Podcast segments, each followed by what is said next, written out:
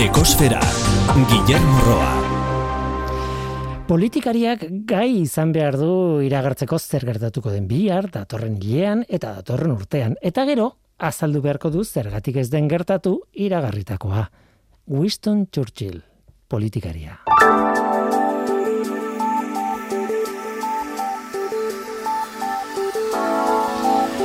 John Biden estatu batuetako presidente hautatu berriak klima aldaketaren politika aldatuko duela agindu du. Eta aldaketa horren lehen urratza izango da 2008ko Parisko hitzarmena berrestea.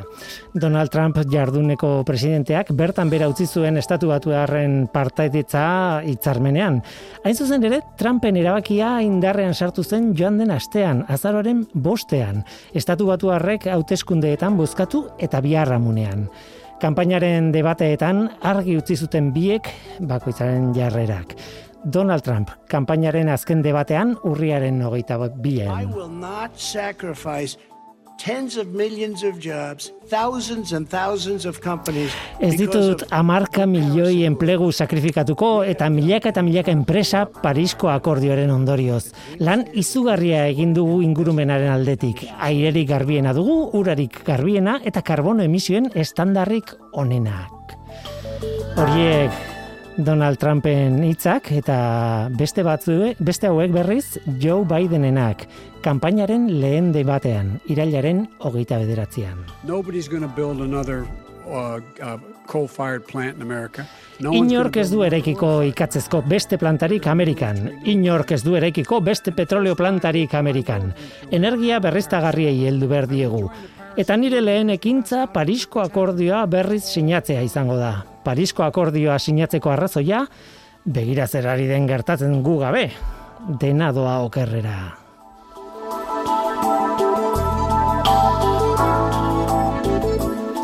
John Bidenek bost puntutan labur bildu du klimarekin duen konpromesua joebiden.com weborrian. Bat, ziurtatu estatu batuek ekonomia euneko eun garbia dutela eta 2000 eta berrogeita marrerako isurpen netoen kopurua zero izango dela. Bi, azpietura, azpiegitura berrien bitartez indar eta erresilientzia handiagoko nazio bat eraiki. Hiru, munduko gainerako e, gerrialdeak bildu klima aldaketaren mehatxuari aurre egiteko. Lau, beltzen eta diru sarrera txikiko komunitateak neurriz kanpo kaltetzen dituzten kutsatzaileek eragindako gehiegizko botereari aurre egin. Eta bost, gure industria erautza eta beraz ondorengoa amarkeetako azkunde ekonomia ekonomikoa bultzatu zituzten langile eta komunitateekin dugun bete beharra, bete.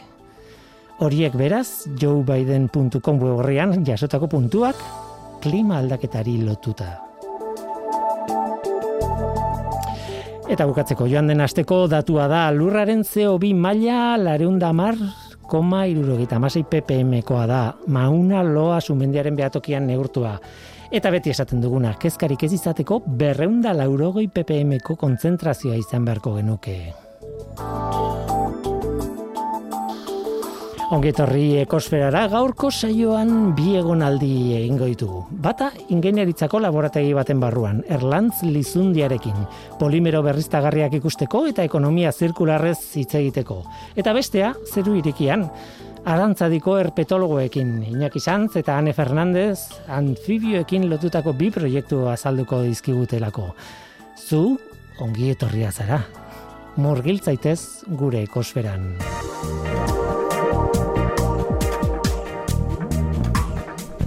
Ekosfera, Euskadi Gratian.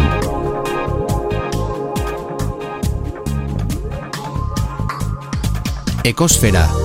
Erlantz Lizundia, kaixo, ongi Kaixo. E, Euskal Herriko Unibertsitateko Ingeniaria Eskolakoa zara, irakaslea zara bertan, Eta sekulako problema dakatzurekin zu aurkezteko, ba, gaur hitz egin behar dugu ekosfera programan gaudenez eta eta ingurumeneko kontuak eta materialen kontuak, biomaterialen kontuak eta bar aipatu behar ditugu, baina berez zure departamentuak ez dauka horrelako izenik. Zu zauden departamentuan da adierazpen grafikoa eta ingenieritzako proiektuak. E, ondoari naiz ez da?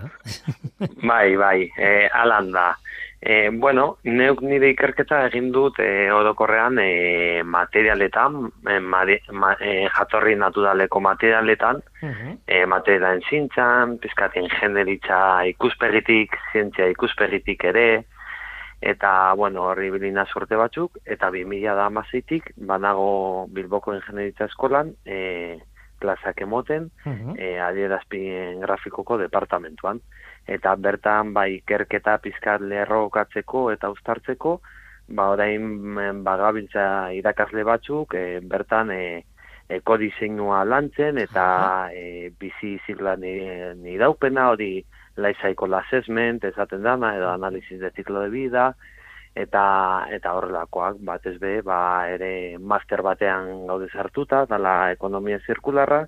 Eta bueno ba pizkate e, broma ez da erraza egin da, ba, zirkuloa izten, ez da, material berrizagarrekin, eta ba, bizkat dana batera eramaten. Eta konturatu zara, e, saldi luze bakar batean, labur bildu diazula, elkarrizketa osoa. bueno, bai, igual... E, bai, gauza e, gori buruz itzen. La raskar joan da. bai. ez, ez, ez, ez, ez dago inungo arazorik, horrela badakigu zer espero dugun, baina egia da, e, bueno, nun baitetik azteko materialen aldetik hasi behar nintzela zurekin hitz egiten, eta, bueno, adirazpen grafikoa deitzen den e, departamentu batean aurkitzea, bueno, harritu egin nago, ez? Baina zu berez, e, background edo es, eskuntza mota izan zu, nahiko kimikako eskuntza, ez da?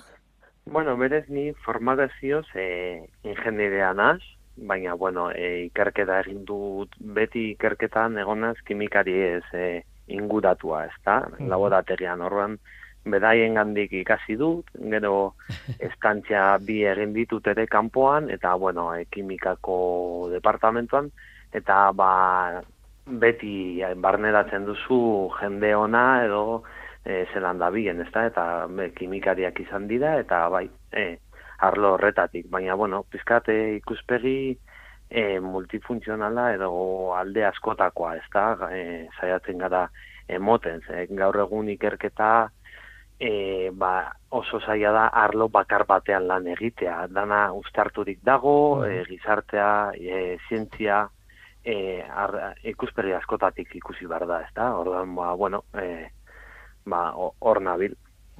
Nik esango nuke gainera e, kimikaren munduan bada arlo oso handi bat, e, ez da dena noski, baina da polimeroen arloa eta betidanik, bueno, betidanik esan nahi dute urtetako tradizioa dauka gainera Euskal Herrian polimeroen ikerketa, e, polimeroak e, nola bait esan daiteke, hogei mendea polimeroen mendea izan zela, Eta azken aldi honetan polimeroen munduan asko entzuten ari direla mm, bi termino nola baita esateko, ez? Bata da polimero biodegradagarriak, ah, ez dakita zenbataino ametsa den edo ez, baino bestetik eta hortan zaudezu sartuta, e, polimero berriztagarriak. Eta hori da, azken bolada honetan, kimika polimerikoaren munduan, e, entzuten den termino bat e, gero ez da gehiago. Bai, e, bai, egia da, polimeroek e, ba, pasamendean e, eman dute ekarpen oso handia, ezta? E, e, aplikazio askotarako e, ba, pisu gutxia du, dutelako, versatilitate handia daukate, baina egia da, e, horietako asko petroletan oinarritzen direla, horran balea bideak usteatzen ditugu, nahiko txarto, eta gainera e, ez dira degradakarriak, e, uretan edo inguru gidan, bale, degradatu daitezke, ba, argiarekin edo temperaturakin, baina guk nahi duguna edo gizarten nahi duguna da biodegradagarria izatea. Eh? Eta hortan, e, ba, egon, egon daitezke bai material sintetikoak, biodegradagarriak, baina egon daitezke e, biodegradatuz gain jatorrin berriztagarria izatea. Eta bertan, ba, material edo polimero, eh esanguratzena da zelulosa eh erabilidala gure gizartean beti danik, eh zelulosa adibidez papiretan erabiltzen zan, ezta?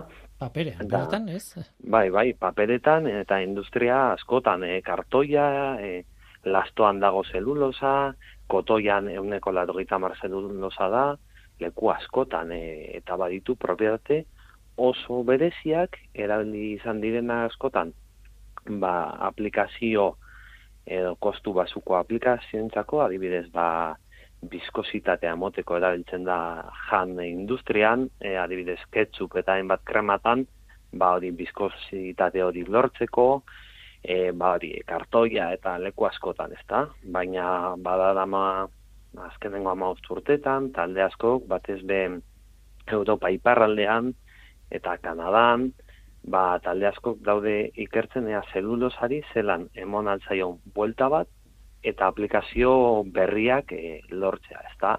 Edo tradizionalki polimero petroleoetan oinarritu diko polimerak edo beste material toksiko batzuk erabili izan dira, ba ea zelan zelulosa sartu daiteke bertan, ezta?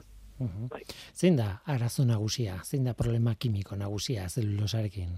Bueno, ba, zelulosak e, baditu abantai asko, baina era berean abantaia horiek badira e, desabantaiak, ezta? Ez dago aplikazioan arabera da, ezta? Horren, zelulosak e, guk zuaitzean edo bai, e, iturri vegetaletik dator, eta badira fibratxo moduko batzuk, ezta? Horren, hor ditugu parte amorfoak eta kristalinak. Horren, geuk lan egin dezakegu parte amorfoekin, edo kristalen gakin. Adibidez, zelofan, erabili e, dala duela urte askotatik, ba, zelulosan oinarritua dago, ezta? Uh arazo bat izan daiteke, ba, termikoki ez dala oso egonkorra. E, ba, egun da brogeta marra dutzen ja, ba, galerak ditugu. Eta igual beste e, material batzuk ondo daude hor, ezta?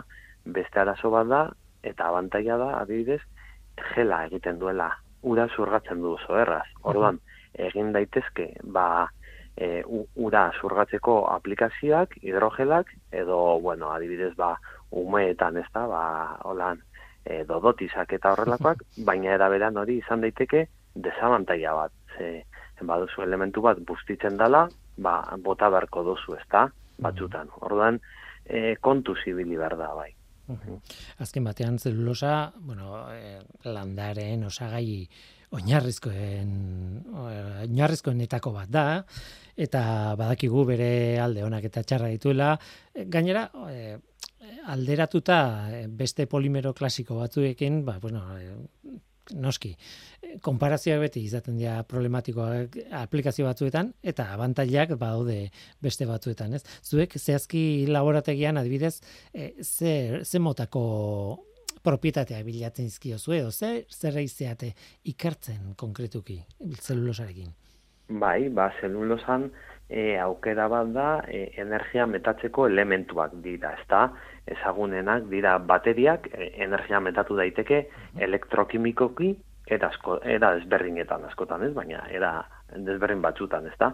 Horren bata da bateriak, ba litio ioskoak edo ba e, sodio ioskoak eta horren saiatzen gara hor baterietan badaude anodo, elektrodo eta tarteko elementu bat dala normalean ba, polimero membrana bat, eh, zulotzak dituenak, edo horrelako eh, elementu bat. Horren zelulosakin, zaiatzen gara hori eh, ordezkatzen eta bai modifikatzen eh, bagabiz ikusten zela modifikatu daiteke zelulosa, bai morfologia, propietateak eta horrelako gauzak, ba, e, funtzionamendua, baterien funtzionamendua hobetzeko, ezta?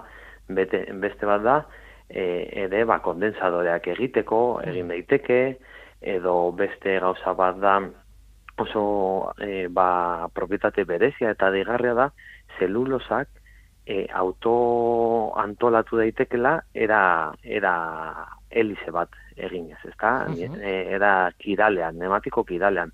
Eta hori da, kolore estrukturala, badibidez, basugeek askok eta landare askok, beraien kolore ez da pigmentu batetik etortzen, baizik eta beraien egitura gaitik, egitura oso berezia.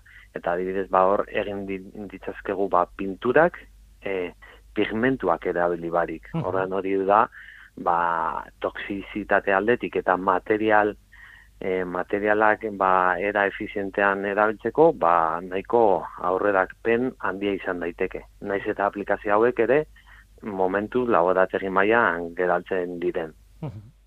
Bueno, eh, zelulosa aipatu dugu, baina ez da polimero, biopolimero bakar. Zelulosa eginda dago, noski, eh, zera, glukosa molekula pilo bat elkarri lotuta modu jakin batean, ez edo zein modutan, bestela lortzen zu almidoia edo, edo Bai. glukogenoa edo zelulosa da mm, lotura jakin batzuk dituz, berain artean dituzten glukosa pilo bat eta antzeko zerbait dira ere e, zuek erabiltzen dituzu beste polimero batzuk, ez? Kitina, kitosanoa eta ez?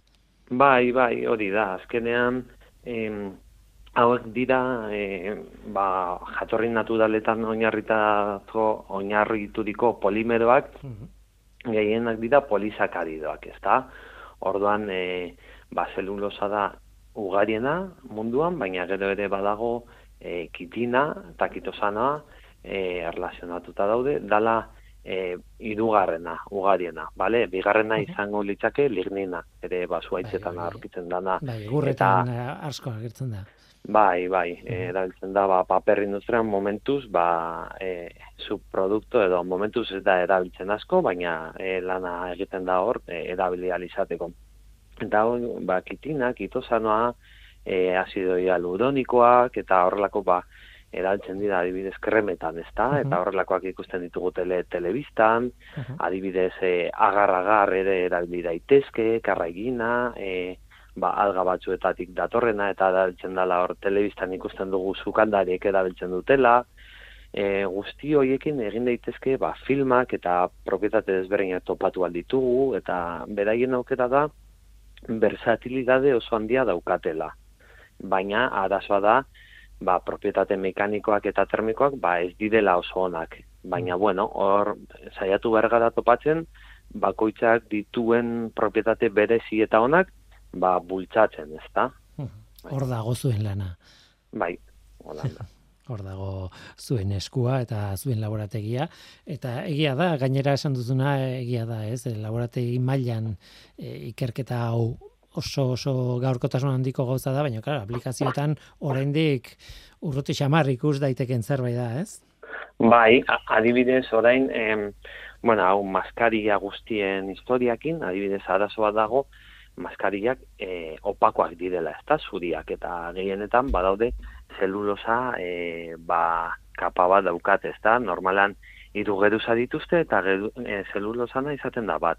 Ba, adibidez Suitzan egin dute ikerketa talde bi, gango unibertsitateak, e, ikerketa zentru batekin, egin dute zelulosa erabilita e, maskaria transparenteak lortu dituzte. eh? Eta hori da, ona, ba, e, gorrentzako, ko, komunikatu ahal izateko, baina ere ospitalean, ba, pizkat e, konplizitatea eukitzeko medikuagaz, ezta? Eta hau proiektu hau, hasi zen 2000 da bostean, ebolako e, arazoak egon zirenean. Orduan, orain atera da, baina duela bost urte hasi ziren. Orduan ikerketak bai, eskatzen du denbora eta finantziazioa eta, bueno, eta lasaitasuna gauzak patxadaz egiteko. Ba, bai, bai, bai, e, e, zientziaren tempoa beti izaten dut nik, eh? E, eman denbora zientzialariei eta gauza harrigarriak topatuko dituzu, baina ez eskatu orain ja, egiten ari zarena zertako balio duen, ez? Oso, Ja, Horrela da. Tira, e, guazen e, inflexio puntu bat sartzera hemen eta kimikaz hitz egin dugu, polimero berriztagarriei buruz hitz egin dugu, e, baina e, ekonomia zirkularrari buruzko e, zati bat ere nahi dute elkarrizketa honetan. Hain zuzen ere, bueno, zirko, ekonomia zirkularra aspaldi aipatu den kontu bat da, o aspalditik aipatzen den, e, saiatzen gara, nolabait edo ustez, saiatzen gara aplikatzen, nondik dator, ze, nolako historia dauka ekonomia zirkularrak? Bueno, ekonomia zirkularrean, e, ba, egonda garapen bat, ez da, adibidez, e, irudogeit, irudogei, irudogeita marra markadean, pasan mendean, egon ziren bat alde ekologiz batzuk, egin zuten adibidez, hor dago liburu nahiko garrantzitsu bat, mila bedatzireun da irudogeita bikoa, e, Silent Spring, eta edo e. Silent Spring, edo Primavera Bai, Silenciosa, ezta? silenciosa, e, klasiko bat, gainera. Hori da. Eta hortik ba hasi dira garatzen e, teoria ekonomikoak eta horrelakoak eta ba bioekonomia dela ba e, material naturalen guztiak eta era ba egoki baten eta e, ekonomia zirkularrean oso garrantzitsua da Ellen MacArthur e, fundazioa. E, e, bertan e, Britania handian e, dago osatua eta gaur egun Europa mailan eta mundu mailan ba, agintzen duena da esango genuke, ezta? Be, bertan egiten dituzte batxostenak eta gidak, enpresa asko daude beraiekin lanean eta bueno, eh, beraien eh, ideia jarraituz. Eta bueno, hori dago gaur egun eh, bueno, hainbat urte daramate, baina azkenengo bi urtetan ba, impultso handia dauka, adibidez Time aldizkariak, e, ustaia 2008an atera zuen portada bat, norbaitek ikusi albadu, ikustean, nire asko gustatzen zait, eta da, kurba batzuk dira, grafiko batzuk, eta ikusten da, e, ba, gaur egun krisi, daukagun ingudu krisiana, ez da, grafiko batzuk, eta era grafiko batean oso, oso polita da eta bueno, polita da portada dinot, eh? Egoera bai, bai. ez da bat polita, ez da? Ordan e, egoera daukagun ba, e, nahiko kaskarra da, ez da? Eta, bueno, ditugun 2000 da hogeita marrera, ba, daude garapen jasangarri dako agendak, Euskal Herriko Unibertsitateak ere agenda bat atzera du, Europa maiatik, e, European Green Deal ere dalakoa, eta bueno, e, zaiatzen badode impulso asko, e, hori bultzatzeko. Azkenan ekonomia zirkularrean bilatzen dana da, ba, asko e, zoritzarrez gehiegi enfokatu da e, da. Baina, ekonomia zirkularrean amar pausu ditugu edo amarrerren estrategia, eta berziklatzea suposatzen da bederatzi garren pausua dala. Eta zibargada batetik. Azkenan, gauza asko logika e, da. Lehenengoa izango ditzake, refuse, edo atzera botatzea, ez da? Ezatea, bueno, neukau benetan behar dut, beharko nuke?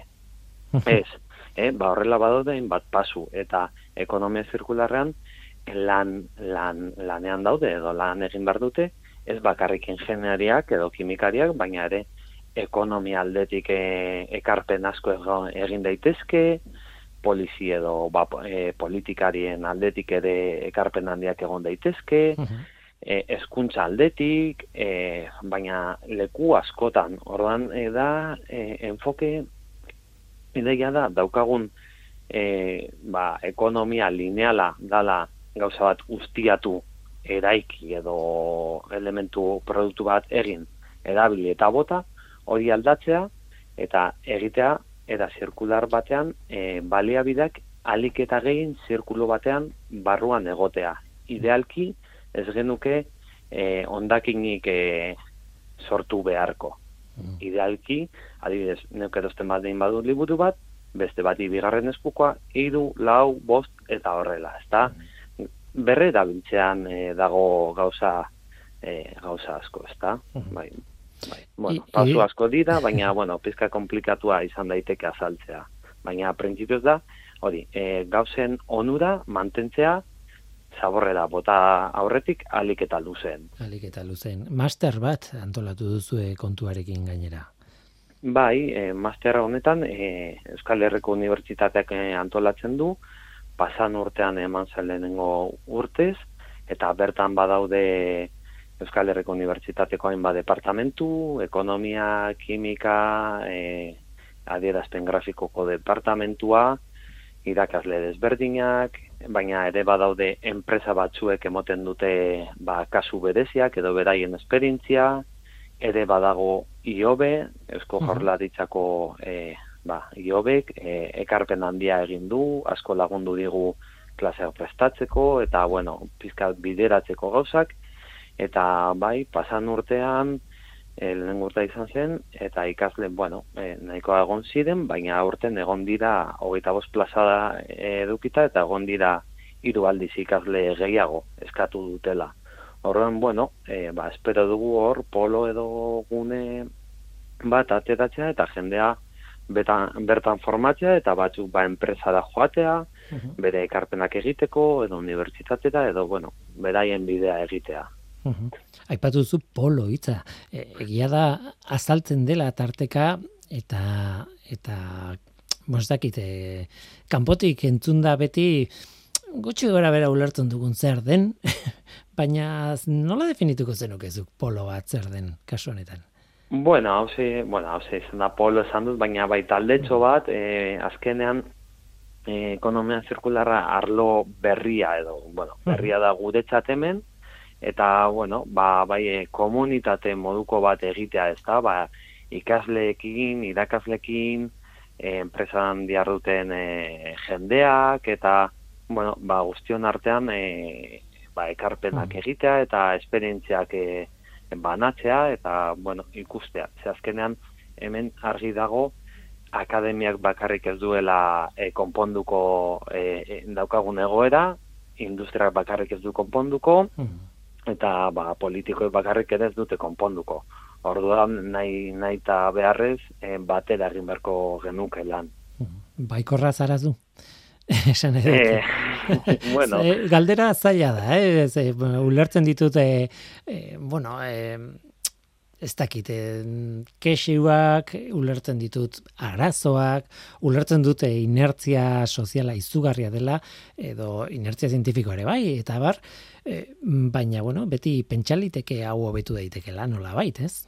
Bai, bai, e, baikorra, bueno, ardizka, badaude, e, argi dago egoera aldatzen dagoela, konsientzia e, sortzen ari da dela, ba, pasan urtean greta den mugimendua, eta bueno, badaude orain, bai, e, premia handiagoa dago, baina bueno, horretarako behar da dirua, e, jende formatua, denbora, eta bueno, ere e, biztanle normalak egin dezake asko etxean, eh? gauzak ba plastikoak ez konsumitu, e, ba, hori, e, autobusa hartuz eta eskotxe pertsonala, le, mm. estamentu askotan egin daiteke lan. Orduan, bai, baikorra, baina, bueno, mugitu beharko litzake gizartea maila askotan, ezta? Mm. Bai.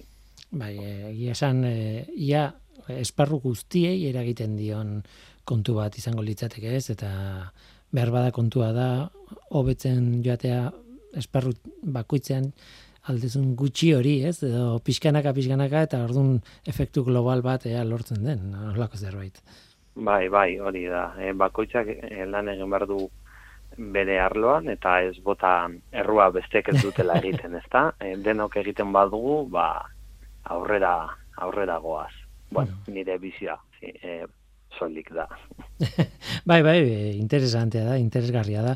Nik ere, zerbait, kontrako zerbait esategatik, eh? baina, bueno, e, nola baiteko kontrapuntua jartzeagatik, nik beti pentsatu dut, e, adibidez, polimerotara bueltatuta, polimero klasiko asko, oso beharrezkoa ditugula eta haiei esker bizi garela. Esan nahi dute ba pentsazazu adibidez e, e, nik beti adibide berdina jartzen du daino odol poltsak e, transfusioak egiteko ospitaletan PVCa baino material oberik ez dut uste dagoenik, e, baldin badago, norbaitek esan dezala, baina nik daki dala momentu hontan, e, probietate izugarri onak ditu, e, bai kongelatzean, bai e, giro temperaturan, bai berotzean, e, lotu daitezkenak ez daki zer, ez dia puskatzen ezin da, osea kristala baino askoz e, bersatilagoa da alder. Esan nahi dut, azten zara aztertzen, eta erabiltzen ditugun polimero askok, badute sekulako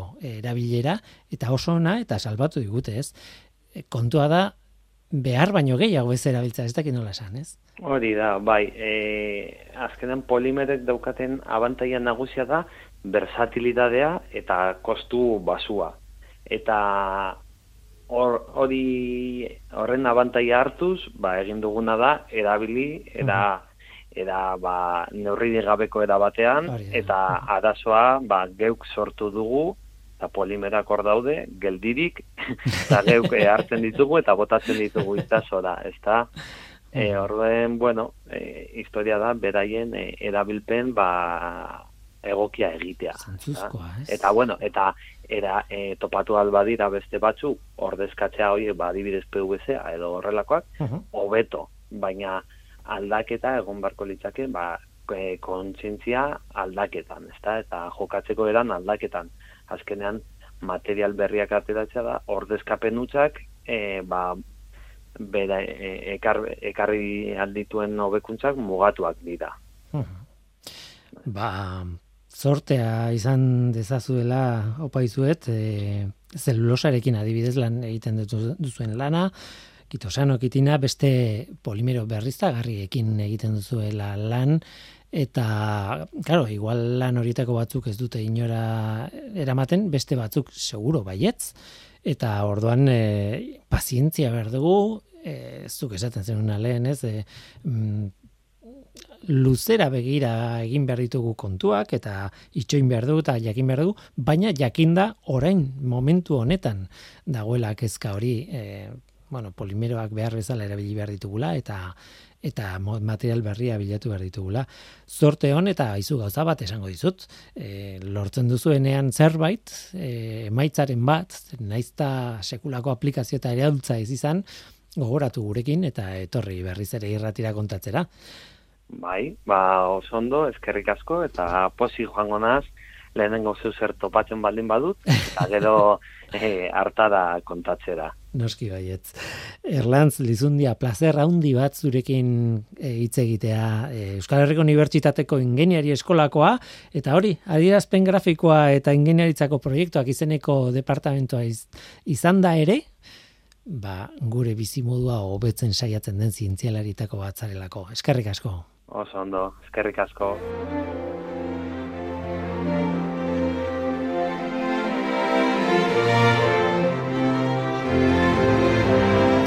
Arantzadi zientzien elkarteak txoko bat dauka hemen ekosferan.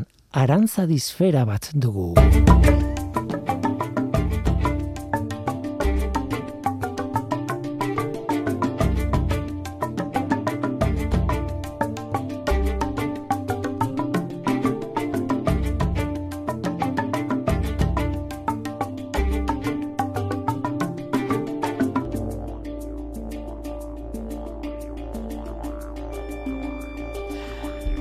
Fernandez, kaixo, ongitorri, Kaixo, eskerrik asko etortzagatik. zuri. Iñaki Sanz, kaixo ongitorri, Kaixo. gauza bera zuri. Hemen zaudete, ba, sekulako lioa montatu duzuelako komunikabidetan. Eh? Hau izan da, espektakularra eta pozpozik nago horregatik, ai- hain zuzen ere, ba, horrelako, pro- horrelako proiektu batek gutxitan izaten duelako arrakasta, benetan, ez? E, mundu guztiak jakin nahi dula, elkarrizketak nahi dituela, eta bar, politikatik kanpo, kiroletatik kanpo mm, oso gutxitan gertatzen dira alakoak, ez? Beraz, zorionak bioi. Esker. Mhm. Zuek biak herpetologoak zarete. Alegia, biologoak, zoologoak eta gainera, bueno, herpetologia da narrasti eta anfibioen e, e, ikerketa, nola baita esateko, ez? Sugeak, igelak, apuak, e, mm, sugandiak, ez dakit, eh, muskerrak, ez? E, gutxi grabera hori guztia, bueno, gehi, lortok, eta bar. Tira, baina gainera oso oso e, fokalizatuta duzuen lana hemen, eta mundu berezi batean bizi gara hemen Euskal Herrian, e, erpotologiari dagokionez, ez? Iñaki? Bai, e, bueno, herpetologia irauturarik Euskal Herriak badauka aberastasun bat, dala transizio gune batean dagoela, ez? Orduan, bueno, dira, daukagu e, isuri alde atlantiarra litzatekena, eta bertan ba, baituko espezie euro-siberiarrak, Europa ingurutikan datozkigunak, eta behien banaketa ez dut esango hor bukatzen dianik, baina bai muga daukala, eta gero mediterranearrak sartuko liake. Eta ba, Euskal Herri erdialdian baditugu txoko batzuk bi agnasten dianak, eta oso, oso eremu interesgarria. Baina urteak eta urteak tradizio handia duzu, ean, e, nik esango nuke, e, ba, ez dakit norte, norteko ferrokarrilan batez ere, baina ekosferan ere ongo zinaten askotan, urteak eta urteak e, egin dituzue hauen ikerketan. Besterik ez bada ere, Donostiako mm, e, zuaitzigel ospetsu hori, hori zuen ardurapean dago mm, komatxoen artean, ez?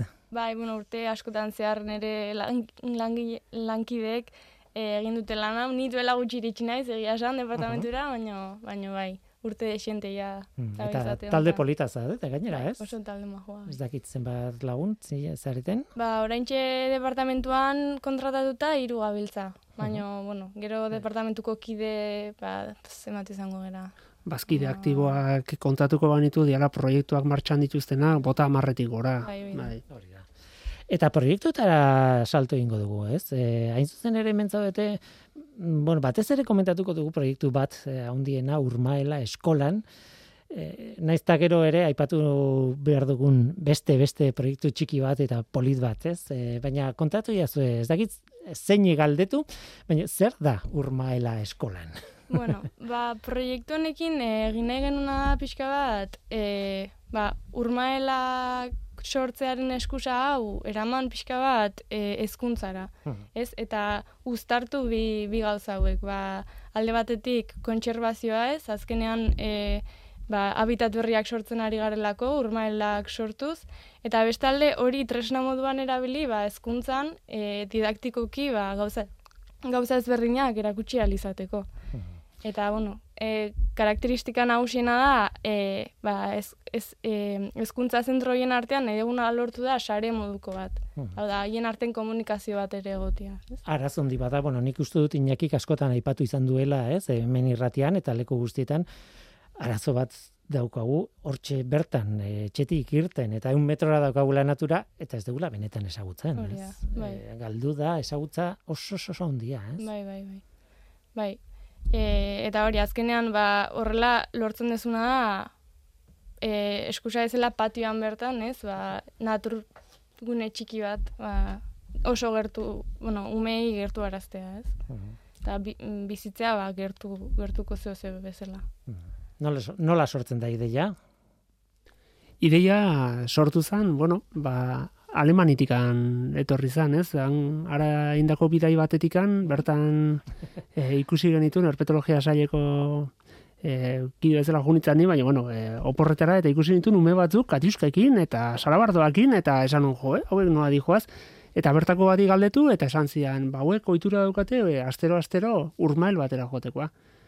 Eta esan nien, eta nolaz, da ez? Bueno, urmaelera jutea, ja, esperientzia hori jutea bakarrik eta bertan behaketak eta esperimentazioak eta bar lantzea umeekin nahikoa da horrelako zerbaititeko.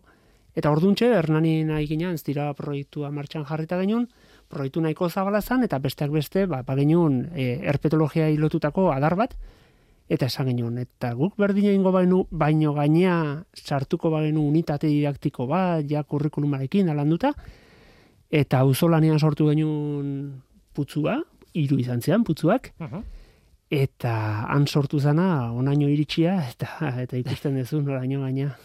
askotan, azken bolada honetan askotan aipatzen duzun espezia, mm, basoigel gorria. E, izarra da zuretzat momentu honetan, E, behar bada momentu honetan, ze aldatu daiteke garaitik honea, aste batetik bestera, eta leku batetik bestera aldatu iten da hori, ez? Basoi elgorria oantxe bertan erruten hasi da Euskal Herrian. Eta begira askotan anfibioa lotuta udaberria etortzen zaigu burua. Udaberria, udaberri bukaera, Eta sensazioa daukagu, ba, udazkena etortzen danean, aztutzen gala anfibioetaz, ez dut esango naturaz, basoa hor daukagu, baina itxuraz natura ja alden duiten zaigu. Eta hor badaukagu, ba, altxor txiki hau dela basoiger gorria, eta esan genuen zergaitik ez erabili basoiger gorriaren aitzaki hau, e, proiektu hauetan barneratzeko. Jendea barneratzeko, ez bakarrik hezkuntza mailakoak e, urmailan kontuarekin, baizik eta jendea barneratzeko sare sozialetan, eta, bueno, aipatu dezun kontu guzti horretan. Erresa identifikatzeko, ez? Gorria da. E, Bai. bere izenak esaten duen bezala. Asko, beti ez da gertatzen, eh? Esan nahi dute batzutan espezie baten ez dakit, zer zuria, eta begiratzen diozu, eta bueno, zuria izango da biologo batentzat, edo tradizioak ala eginduta, baina kasu honetan bai. E, basoigel gorriak kolore gorria du. Bai, bai, ala da. Eta Gorriska marroia, baina bai. hmm, errex identifikatzen den zerbait da. Ez hor laguntzen du, ez da? Bai, bai. Bueno, esan beharra dago ere beste, la, bueno, basoigelak lau direla. Eta elkarren artean bereiztea, mm, gai, Ez dela korapilatxu badela, bai. Baina gertatzen dena da, ba, kasu batzuetan e, gerta daiteke bi espezie manaketa gain jartzea, eta bi espeziak aurkitu ahal izatea leku beren, orduan zaildu egiten da e, identifikazioarena, baina beste leku batzutan bakarrik espezie bakarra aurkitzen dugu, orduan dudagabe, ba, bata da edo bestia. Egia da, habitataren arabera ere bereiztu egiten dela, eta kasu honetan e, basoigel gorria e, normalean e, putzu edo urmael temporalak erabiltzen dituztela, beraz, e, hor baldin badaude, ba, seguruna basoigel gorria izango dela. Zein dira, bi, hiru beste hiru espeziak? Ba, e, basoigel liberiarra izango litzake bestea, errekastoetara lotuta dagoena, e, Dalmatina, Basoiger jauzkaria. jauzkaria, Mhm. izango zen, eta gero Pirinearra. Mhm. Baina bakarrikan Pirineutan, Pirineo aldean aurkitzen da. Gutxi gora bera, zenbateino daude kontrolatuta, pol- kontrolatuta ez dut esan nahi, esan nahi dut, zenbateino dakizuen ze populazio dauden, ze populazioak ez nun dauden, e, banaketa, banaketaren pentsatzen dut, e, arazoa da beti estimazio bat izaten dela, ez? E, orduan, baina nahiko fidagarria izango da, esan nahi dut ez da sorpresaik e, izango. Bai, bueno, hanek esan duna egia da. Normalian banaketak nahiko ezagunak izaten dira. Gero egia da, ba beti da dela sorpresa, esate bateko basoi liberiarrarekin banaketa orokorra, esate dugu, bueno, ba gutxi gora bera eremu honetan badakigu badagola. Beste kontua da ja zoom bat egingo bagenu eremu horret- horretara ze erreketan bai eta ze erreketan ez dago. Hori a- askotan ez dakigu. Zergaitik ba ale bat topatzen dezunean ja banaketaren datu bat ematen dizu, ez? Ale horrek. Baina ja erreka bakoitzean dagoen edo ez jakiteko ja horrek ikerketa badakarki atzetik. Eta ikerketarako ja orduak dira eta abar. Ordun, oaintxe bertan esango nukenik banaketak zehazteko bide horretan gaudela beti eta gainera sakontzen espezie batzutan. Basoigel e, iberiarraren kasuan esate baterako bai. Eta gero basoigel gorriarekin, ba bueno, horra jendearekin jolasten pixka bat beraien banaketa ikusteko. Guazen bueltan e, proiekturaz, e, oso, oso errex alde egiten dut nik e, proiektuktik, eta gero kontatzen naiz, ez dudala kontatu kontatu beharrekoa. Ze puntutan zaudete momentu honetan? Esan duzu hiru urmael sortu dituzuela? Eskoletako urmalen sareak nahi ez? Eskola... Bai, bai, bai, bai, bai. Barkatu, Urmael bai. eskola, bai. En, sortu benitu, 2008an Hernanin, aurreneko hiru urmael hoiek, hiru hilabetetako unitate didaktiko bat egin genuen txerrita eskolarekin, Mm. eta esperientzia oso polita izan zen. Egia esan bai erinozuko bizilagunak, bai gurasoak, aitonamonak, denak sartu zian hor anfibioekin, eta, bueno, landu zian, bai matematikak, euskera, bertako euskalkia, e, ahozko ondarea, e, toponimoak, eta bar, e, landu gehintun, naturaz, biologiaz, eta herpetofaunaz gain, ze askotan pentsatzen dugu hori bakarri lantzen dela. Eta gero urteak aurrera zijoazten enean, ba, playa hundi eskolan batxilergoan landu gainun, eta hasi zian hande beste hiru putzu sortzen, Mhm. gero aurreko urteetan de ataundika handei ba jaso genuen, berri zen beste bat, gazteizen kampusean, unibertsitatean beste bat, Ara? eta orduan, ba, azken urteetan, gertatu zaiguna da, pilatu zaizkigula, amar bat eskola, hasi aurrezkuntzatik eta unibertsitateraino urmaela dutenak. Hori da. E, txirrita ik, ikastola adibidez txiki, txikia da, ez? Ereñozuko ikastola tamaina ez, da oso handia. E, ez ditut ezagutzen besteak, aipatu dituzun besteak, baina, claro, proiektua eskalatu egin behar da nola ez? Ez dakit hori problema bat den. E, ez kasu honetan txerrita eskola oso txikia da, baina pentsa kampusa zer dan gazteizen, Bai. ez? Edo Praia Handi Institutua irunen bertan dago, ereñozutikan saltatzen dugu irun bezalako eremu urbano batea. Mhm. Egia da, Praia Handiren ondoan dagola, baina bueno, urmaelak e, lekua edukita ere beti dira ekosistemak e, sortuta, behin urmaela sortuta, sekulako mesedia egiten dioguna naturari berari, baina kasu honetan gaina erantzi diogu beste beste balio bat, dala hezkuntza balioa. Ordun eremu urbano batean urmaelak sortzeak zentzua dauka, bagian ba, beste lekutan baino gehiago, zergaitik, ba, horko ikasleek behar gehiago edukiko dutelako jakiteko urmael bat zer dan, eta bestalde, ba, eremu urbanoak ere ba, oso ondo jasoko dulako horrelako habitat berri bat. Horrelako proiektuek laguntzen dute eh, anfibioen irudia aldatzen, ez dakit nola esan, niko goratzen dute amabost urte egin nituenean eta ba, ez dakit, kanpin denda, ez dakit mendira, ez dakit noa joten ginenean, eta gogoratzen dut behin arrabio bat ikusi genuela, be, beltza eta horia oso polita eta, eta jata eta, en fin, txikitu ginen. Ja. E, ni ez nintzen izan, esan behar dut, baina egia esan ez nion trabarik jarri, Egin zuen hori, ez? Bueno, e, ze esanik ez sugandilen kontuak eta ez, sugandilek harrapatu eta isatxak endu eta bueno, en denetik egin diogu, diegu sugandilei ez. Horrelako proiektu batean sartzen dienean aldatu iten da espezioien irudia behintzat, ez? Bai, nik uste baiet. Mhm. Azkenean nik uste te, horrelako ekintzak egit, osea, egiten dutena da, e, osea, egiten dira ez, jakintu, ez jakintasunagatik, ez? Eta hone, proiektu honekin nahi dena da, ba, benetan ume horiek edo e, ikasloiek ezagutzea zer den hori, gertutik bizitzea egunerokotasunean, noiz e, urbiltzen direan igelak, noiz ez, eta azkenen gertutasun horrek, ba, azkenen hori balore, baloratzera eramaten ditu, ez? Mm, Ba, e, bertatik bertara egontzarete beraiekin eta ikusiko zenuten beraien ez dakit aldaketa edo behintzat beraien erantzuna, ez? Zein den, ez? Bai, esate baterako, bueno, eh, adibide ezberdina daude, baina playa hundin eh, neroni izan nintzen irakasle moduan, Mhm. eta batxilerren, amazazpi, mezortzi urte, bueno, eh, aur- aurrena ipatuen nienean, nienean urmaelakin bargen itula, begiet, ez jaten arpegi batekin, baina irakasle hau nundik etorri zaigu. Bai, bai, zein da. En, onartu behar dut aurreneko egunean urmaelak hasi ginean sortzen, ba, bueno, ba, ez zutela beraiek ere oso garbi eta izan zen katxondeo puntu bat. Eta ze pasa zen hortik hilabetea, ba denen nahi zutela urmaeletara jetxi, ikerketak egin, proiektuarekin jarraitu, batetik eguneroko dinamikatik atetzen zelako, liburuetatik ere, ateratzen zelako, ekosistemen gaia hasi ginalako urmaelean ikusten, eta kontuz, hasi ginen ezagutzen bertako espeziak, eta bestako espeziak lantzen, eta geroztik topatu ditudanean, oraindik horietako askok esan didate, Mm. ba begira aurreko batean joan ginean eta pol azterkaria esan ziguten da esanien ba nik hori eskolan landu dut badago, eh, gertutasunak sortzen du barneratzen dizkizu ba hanek esan duna, ez hor baude baloreak eta batzutan nahi gabe sentimentuak ere. Mm, Hori da, nik gogoan dut lasaien, eh, donostiako lasai ikastetxean, e, ni irakasle izan nintzen hilabete ba, gutxi batzuz, eta biologiako irakasleak, e, bueno, e, landaketa hidroponiko bat martxan jarri zuen, ba, barrun baten e, landareekin, esan dute beste munduko edo zerretzen, ez?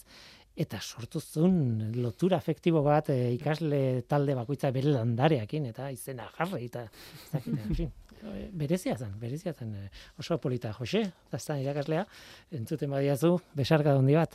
Et tira, hitz egin behar dugu, bigarren proiektuari buruz, bost minutu ditugu hortaz hitz egiteko, txio bat putzuan deit, izeneko e, e, proiektua. Nahi dut deskribatzea, e, zertan datzan proiektu hau, oso polita eta oso erres kontatzen dalako. Bai. Bueno, txio bat putzuan da proiektu bat sare sozialetika, sare sozialetatikan ba, bultzatzen ari garena, ez? Eta, bueno, e, hashtaga erabiltzen nahi gana da hori, txio bat putzuan. Eta helburu nagusiena da, e, lehen aipatu dugun baso igelgorriaren e, bueno, Euskal Herrian duen banaketa zein dan aztertzea, ez? Eta horretarako normalean ba zitak jasotzen dira eta kasu hontan zitak jasotzen dituenak e, sare so, sozial horietako parte hartzaileak izango lirake. Beraz, hemen dira ateratzen direnean, ba, putzu batean e, e, hauen arrautzak aurkitzen badituzte, ba, e, eskatzen dieguna da, ba, putzuaren argazki bat, e, arrautzoien argazki bat, eta e, putzuaren e, lokalizazio puntua bidaltzea izango litzake. Geolokalizazioa, ez, nola Hori baitez? da, UTM-ak edo- hori da, hori bai. da. Mhm. Eta hori, eta gero hori konpartitzea, ba, sari sozialetan, txio baten bitartez, Twitterren, edo Instagramian ere, edo Facebookian balioko luke, e, gero guk jaso alizateko, eta pixkanaka, ba, mapa osatzen junalizateko. hau kontatu zen idatenean telefonoz, eh, elkarrizketa, bueno, adosten eginenean, eh, burura etorri zitzaidan oso tipikoa dela Europan em, txorizaleen, eh, bueno, hegaztiak behatzera joaten den jendea eta bapatean apuntatzen du, ez? Ikusi dut, e, Bai. amilo txurdina, ez daki non, bueno, eta eta bidaltzen dute orduan geolokalizazioa, ez? Eta horrela, e, web horri ofizial batean jasotzen baldin bada, ba, jende horren aportazioakin ekarpenarekin osatzen da, ez mapa Hori hori. da. Ideia hori da, ez? Ideia hori da, bai. Mhm. Baina pixka simplifikatuta, ba, hori, e, sare sozialetan bitartez, ba, jasotzen. Ikuste, ikuste genuen sare sozialetan eh, badagola eh, jende edo pertsona bat agian ez dena sartuko zuk aipatu dezun eh, plataforma hoietan dianak espezializatuak ordea basoigel gorrian arrotzak ikustea oso erresa da. Eta saiatu geana da iristen pertsona hoiengana bere kabuz ez liakenak sartuko plataforman baina sare sozialen bidez jasotzen dianak eta jasotzen gea eta lortu dugu gauzatxo bat dala aste hontan konturatu naiz txio bat egonda pertsona batena esan duna aurreko astean arrautza hauek ez zeuden eta aste honetan bai. Bai. Alegia, ari dira ikusten lekuan lekuan arrautza jartzeko denbora ere naturalki desberdina dela. Eh? Fenologia. E, ohar txiki bat egin behar dut, neure buruari zuzendu, bueno, zuzendu ez, baina osatu bai, zezken batean nik esan dut Europan tipikoak direla eta bar, hemen ere egiten dute txorizaleek, esan dute, e, ez da bakarrik hor kanpoan ingalateran Ez, edo ez, ez. Alemanian egiten, egiten den zerbait. Bertan ornito.eus plataformarekin esaterako arantzadik kudeatzen duna. Bai. Mhm, Eta, bueno, aserretu ez dadil, ez, da- ez badia, arserretzen, pues, hobetoz, e, beraiekin ez nago aztuta, eta horrelako mugimendu asko dago, ez? E, sare sozialek ez dute bakarri balio, zure iritzia emateko beste baten kontra, ez? Baizik eta zerbait e, polita egiteko. Bukatu nahi dut, bueno, ko, e, historia honekin, eskuen artean daukadan historia honekin, zuek ez duzu ikusten entzulek, baina ekarri didate egutegi bat, 2008 bateko egutegi bat, argazki zoragarriz. Betea, eta, e, bueno, e, anfibioak dira, denak, edo, edo ia denak, ez ez, denak Anfibioak ez, eta narrastiak. arrastiak ere bai badaude, eta badaukat uandre baten argazkia hemen, eta berekin batera, zuk zeuk, inakik, egindako e, olerki bat, e, txiki bat, txiki txiki bat, eta, bueno, irakurri dut, esan diazu, irakurri zazu, eta irakurri dut, eta, bueno, polita doz polita, bueno, irakurri dut, besteik ez. Baina zaldu diazunean zer den, aizinen bilatzen espezie hori, eta aurkitzen zenun momentukoa Hori da. e, momentuko deskripzioa da. Eta i, usten badiazu, irakurri ingo dut. Pagoa, zaina, orbela, ostoa, tanta, ura, erreka, indarra, zarata, harria, zu? Ni eskua harria zu? Bai zu, irribarrea, eskua, zu, ura, harria, lasaitasuna, irraibarre txikia, arnasa, poza. Tira, uandre bati lotuta, uandre baten bilaketari lotuta, izugarri polita olerkia, zorionak. Eskerrik asko. Saiatu gara egutegi bat egiten anfibioetan arrastiak ere etxeetara sukaldetara gerturatzeko. Eta olerkia gehitu izkiegu, eta bueno, polita. Ane Fernandez, Iñaki Sanz, arantzadiko herpetologoak. Eskerrik asko. eskerrik asko Eskerrik asko. zuei.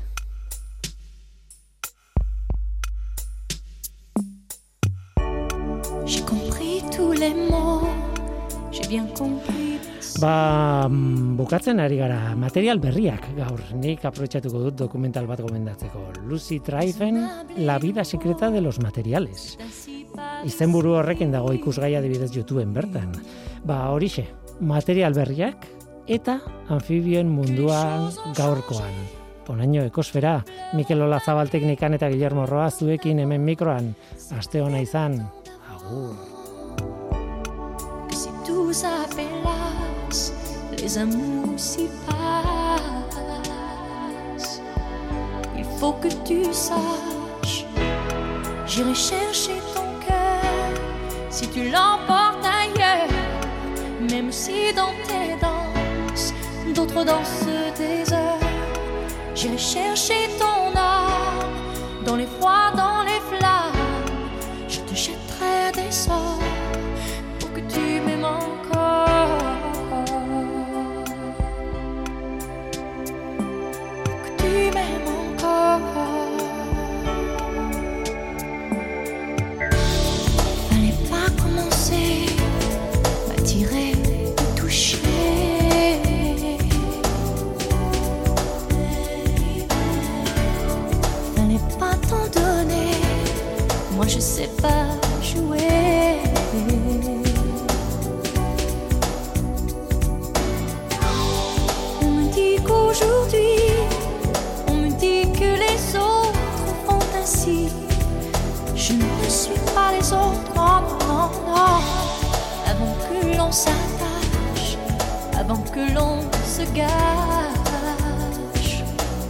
je veux que tu saches.